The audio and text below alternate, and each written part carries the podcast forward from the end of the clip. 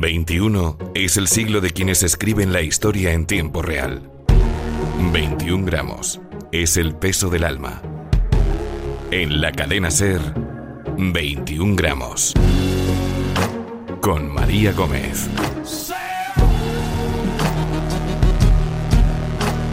La historia se escribe cada día y cada paso condiciona el siguiente. Todos formamos parte del camino, pero solo unos pocos son capaces de cambiar el futuro. Esto es 21 gramos.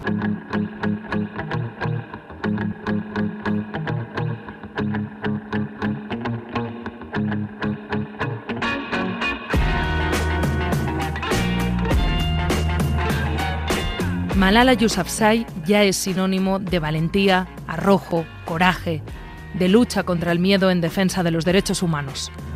Pero su historia como apasionada activista por la libertad no ha hecho más que empezar.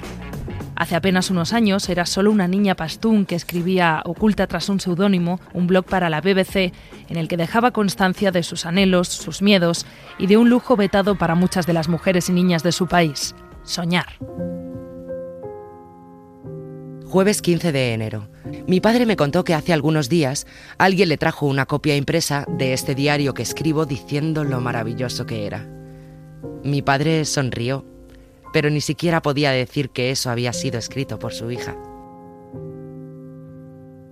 Sábado 3 de enero. Fui a la escuela con miedo porque el talibán había emitido un edicto en el que prohíbe que las niñas vayamos a la escuela. De camino, escuché a un hombre decir, te voy a matar. Apuré el paso y cuando miré hacia atrás, el hombre venía detrás de mí. Pero, para mi gran alivio, él estaba hablando por teléfono, así que debía de estar amenazando a alguna otra persona. Malala sufrió en carne propia las consecuencias de defender la educación, la libertad y la independencia para niñas y mujeres en un país bajo el régimen talibán. Tenía solo 14 años cuando dos pistoleros talibanes abordaron su autobús escolar y le descerrajaron dos tiros en la cabeza y el cuello. La mala noticia tiene por escenario Pakistán y habla del largo camino que aún queda para la igualdad real entre hombres y mujeres. Los talibanes han tiroteado a una niña de 14 años simplemente porque quiere estudiar y porque lo defiende públicamente. 14-year-old Malala Yousafzai was shot and nearly killed on her school bus, targeted by the Taliban. Malala, la adolescente pakistaní tiroteada por los talibanes a la salida de la escuela, continúa en estado crítico. On Tuesday morning, she was in a van on her way home from school when two Taliban fighters shot her in the neck and head. Malala tiene 14 años, es pakistaní y recibió ayer un tiro en la cabeza cuando salía de la escuela camino de su casa. Malala se encuentra estable en un hospital de Pakistán. Se le ha extraído una bala que tenía en el cuello después de que ayer fuera atacada por un grupo talibán. Malala was shot in the head, deliberately targeted by the extremists. Los terroristas pretendían callarla para siempre, pero Malala sobrevivió milagrosamente al ataque para transformarse en un símbolo. Hoy, su lucha por el derecho a la educación para las niñas de su comunidad sirve de ejemplo e inspiración para la defensa de los derechos humanos en las cuatro esquinas del globo, y su mensaje le ha valido convertirse en la persona más joven que jamás haya ganado el premio Nobel. Hoy me concentraré en los derechos de las mujeres y en la educación, porque son las que más están sufriendo. Hubo un tiempo en el que las mujeres activistas le pidieron a los hombres que luchasen por sus derechos. Esta vez lo haremos nosotras mismas. Los terroristas pensaron que cambiarían mis objetivos y ambiciones. Pero nada ha cambiado en mi vida excepto esto. La debilidad, el miedo y la falta de esperanza murieron. La fuerza, el poder y el ánimo nacieron.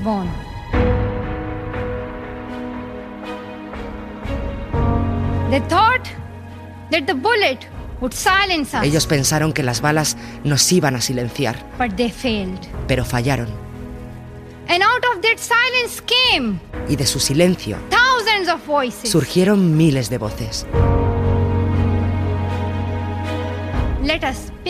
Permítannos tomar nuestros libros y nuestros lápices. son nuestras armas más poderosas.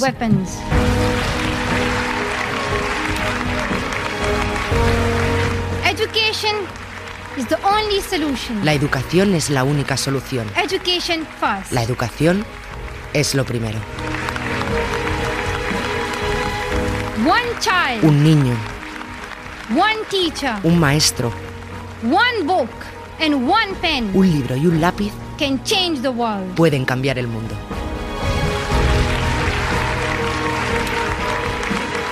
...21 gramos... ...con María Gómez. Malala volvió a nacer por segunda vez a los 14 años y su mensaje en defensa de los derechos de las niñas se amplificó hasta alcanzar todos los puntos del globo. Al alzar su voz contra los talibanes, esta adolescente logró cambiar para siempre el destino que estaba escrito para ella.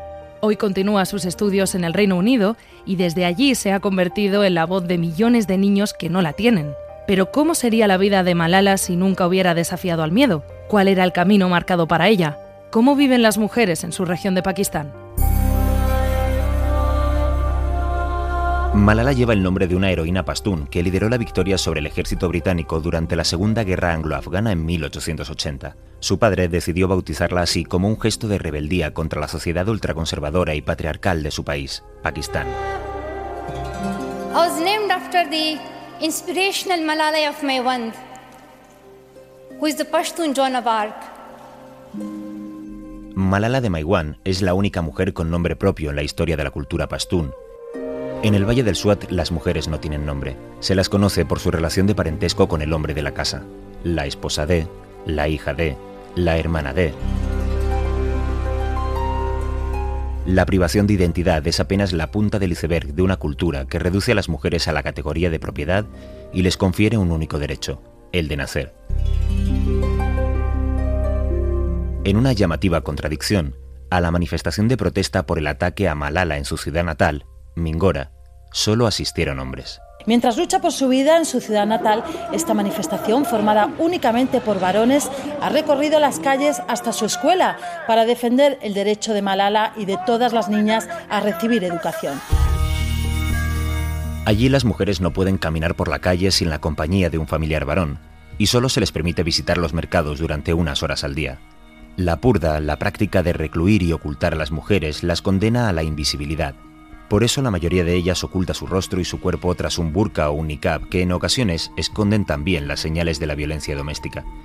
Las violaciones, los asesinatos de honor o los ataques con ácidos siguen siendo prácticas comunes en la cultura de un pueblo regido por un férreo código de honor, que impregna toda su vida y convierte a la mujer en una pieza simbólica de la reputación y la honorabilidad de la familia. Con 25 millones de niños lejos de las aulas, Pakistán es el segundo país del mundo donde hay más menores que no reciben educación alguna. La violencia islamista ha destruido miles de escuelas y asistir a las pocas que quedan en pie implica normalmente desafiar la voluntad de padres o hermanos y en ocasiones poner en riesgo la propia vida. Pero el acceso a la educación es solo uno de los desafíos que implica nacer mujer en Pakistán. Casi una de cada tres niñas pakistaníes se casa antes de cumplir los 18 años. En virtud de una especie de feudalismo tribal, los matrimonios son concertados y se formalizan a través de una transacción económica por la que el hombre, en la práctica, adquiere a la mujer en propiedad. Y esto en el mejor de los casos. A veces, niñas de hasta 5 años son entregadas en matrimonio como compensación para resolver disputas familiares según una costumbre conocida como suara. En la práctica, ese matrimonio es una forma de venganza, las niñas suaras se convierten en el objeto de odio de su nuevo hogar, donde son torturadas emocionalmente, violadas y humilladas por un delito que no cometieron. Según la Comisión de Pakistán para los Derechos Humanos, mil mujeres y niñas son víctimas cada año de crímenes de honor, la expresión con la que se conocen los castigos infligidos por deshonrar a tu propia familia. Mientras que según datos de la organización Human Rights Watch, el 90% sufren violencia diaria en los hogares.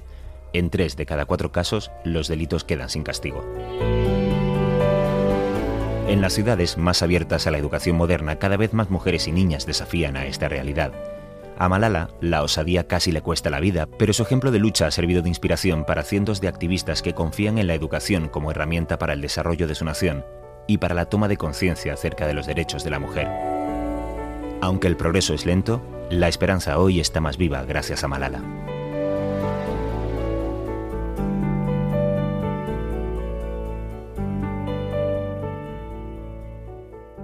21 gramos.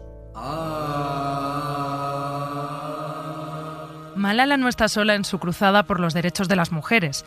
En los últimos años han surgido por todo el mundo jóvenes como ella, que alzan su voz y son ejemplo de lucha y dignidad. Son las otras Malalas.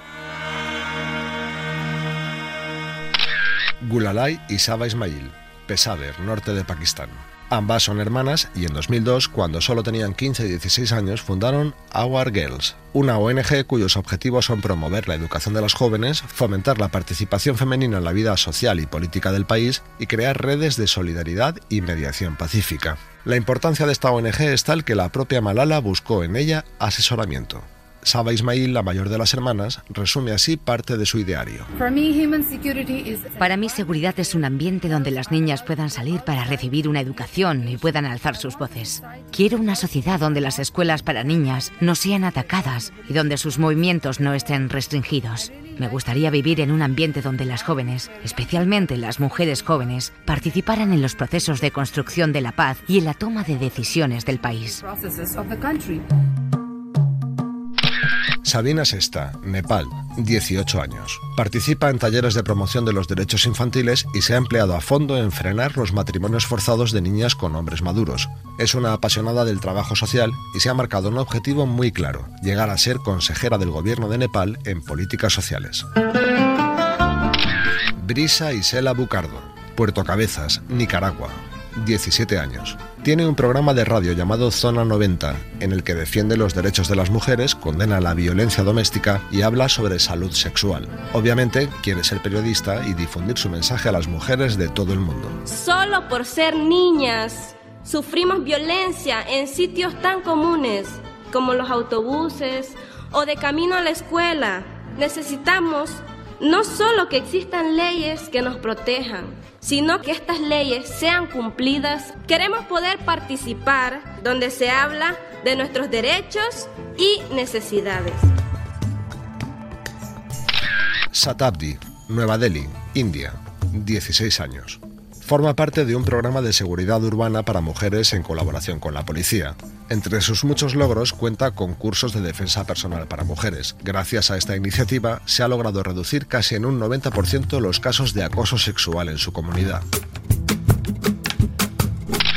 Yadis Xiomara, Departamento de Buenos Aires, Colombia, 16 años. Preside la plataforma juvenil de su municipio, desde donde lucha por el derecho a la educación de las niñas y facilita información a adolescentes sobre la prevención de embarazos no deseados y enfermedades sexuales. Su objetivo es conseguir que las jóvenes colombianas tengan un verdadero proyecto de vida. Aspira a estudiar Derecho Político y llegar a ser ministra de Educación. Las niñas somos ciudadanas activas y por lo tanto tenemos el derecho y la responsabilidad de formar parte de las decisiones que nos afectan. Las niñas existimos. Estas seis jóvenes no son las únicas, hay más malalas en el mundo y otras muchas están por llegar. Nuestra responsabilidad es facilitar que su lucha surta efecto y que las mujeres consigan por fin la equiparación total de derechos y desarrollen libremente el papel que les corresponde.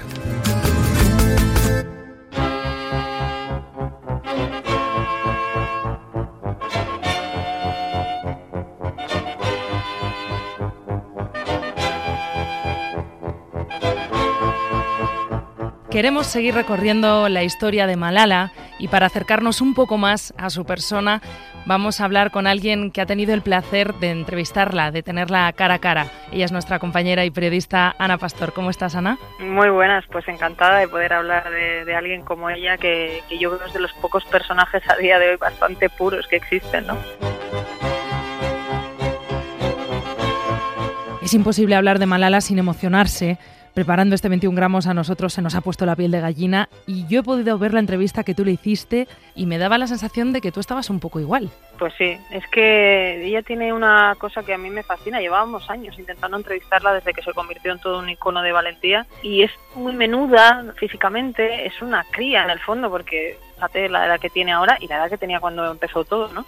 Y sin embargo une eso, que es esa delicadeza, esa inocencia, con cualidades de superheroína, ¿no? Y me parece muy bonito además en, un, en alguien que ha sabido seguir plantándole cara al miedo y que además es capaz de perdonar. No soy nada objetiva porque me tiene desde hace muchos años fascinada Malala. Mira, justo has hablado de esa capacidad de perdonar. Era de las primeras cosas que le preguntabas. ¿Tú perdonarías a la gente que te ha hecho esto, a las personas eh, que te dispararon? Uh, well, I forgave them on the first day. Los perdoné el primer día. I, I want them to change and to be better Quiero que cambien y que sean mejores y que aprendan que hay gente llena de amor, And they believe in equality, they believe in harmony, que cree en la igualdad, la armonía, en la paz. Es mi mensaje a todo el mundo. Que en lugar de coger las armas, en lugar de ser violento, intentemos ser buenos y te sentirás feliz. ¿Te sorprendió la respuesta? Muchísimo, pero me sigue pasando con gente, te diría, por traerlo también a España, como Irene Villa, ¿no? La capacidad que tienen para regenerar su propia cabeza y, y poner el contador a cero cuando te ocurre algo tan horrible. Un hombre entra en un autobús escolar lleno de niñas, pregunta quién es Malala y le pega un tiro. Y Malala no solo consigue sobrevivir, sino que sobrevive sin odiar, ¿no? A mí me parece increíble escuchárselo decir cara a cara. Nosotros en 21 gramos en este programa recorremos la vida y la trayectoria de los personajes que creemos que están escribiendo la historia del siglo XXI y que la escriben con firmeza y con valentía en tiempo real. ¿Por qué crees que Malala es uno de estos protagonistas? Mira, a mí hay una cosa que me tiene enamorada de Malala por encima de lo que la escuché decir en el, en el programa en el objetivo de la sexta y es que cuando antes del atentado le dio eh, meses antes una entrevista a CNN y recuerdo que estaba sentada en el suelo con el periodista, con Reza Sayat, el periodista le decía que se dirigiera a cualquier otra niña de su edad y que por miedo esa otra niña a la que ella se estaba dirigiendo decidiera quedarse en casa y no ser tan combativa como ella. Entonces Malala hizo un silencio, se recolocó su velo y dijo bueno, yo respondería con otra pregunta. ¿Qué dirás al final de tu vida cuando alguien te pregunte qué hiciste por tu gente cuando tu gente te necesitaba? Yo creo que eso resume lo que es Malala. Espera, que tengo que seguir, ¿eh? es que Malala te recon... yo decía, una vez escribiendo decía que Malala te reconcilia con la vida porque hay tanta gente, somos tantos adultos que, que no tenemos ni un gramo de la valentía que pueda tener ella, que cuando te encuentras un ser humano así, que a los ojos del resto del mundo mira directamente y dice yo no me voy a cobardar, y lo hace incluso después de recibir un tiro, yo creo que merece este programa y muchos otros. Sin duda, y no es, no es la única. Nosotros en el programa hemos hablado de las otras malalas, otras figuras, otras mujeres que pelean, que luchan, que intentan conseguir que las cosas cambien. ¿Hacen falta más malalas? Sí, además yo creo que es muy bueno la, tu idea de multiplicar el, nombre de las malalas y no hay que irse lejos tampoco. Yo te hablaba de, de de otra gente que, que ha sabido hacer un discurso en torno a una desgracia, ¿no? Yo creo que es muy bueno que una mujer, en este caso tú, hable de otras mujeres importantes para... Yo, por ejemplo, tengo un hijo y una hija y me parece que es muy pedagógico que las mujeres pongamos en valor a otras mujeres. Insisto que no hay que irse a, a temas tan desgraciados en la vida cotidiana, ¿no? Poner en valor lo que hacen otras mujeres siendo mujer es muy muy bueno y yo como madre creo que, que, es una de las obligaciones que tengo. Y hay muchas, hay muchos ejemplos. Quizá no las mujeres no tienen la visibilidad todavía día de, que deberían y bueno me parece una idea fantástica. Hay muchas, hay muchas malalas y solo falta que las descubramos y que hablemos de ellas como se merecen. Pues Ana, sin duda un placer, muchas gracias por acercarnos un poquito más a esta maravillosa mujer y a esta maravillosa historia. Muchísimas gracias a vosotros, gracias María. Un abrazo En la cadena Ser, 21 gramos, con María Gómez.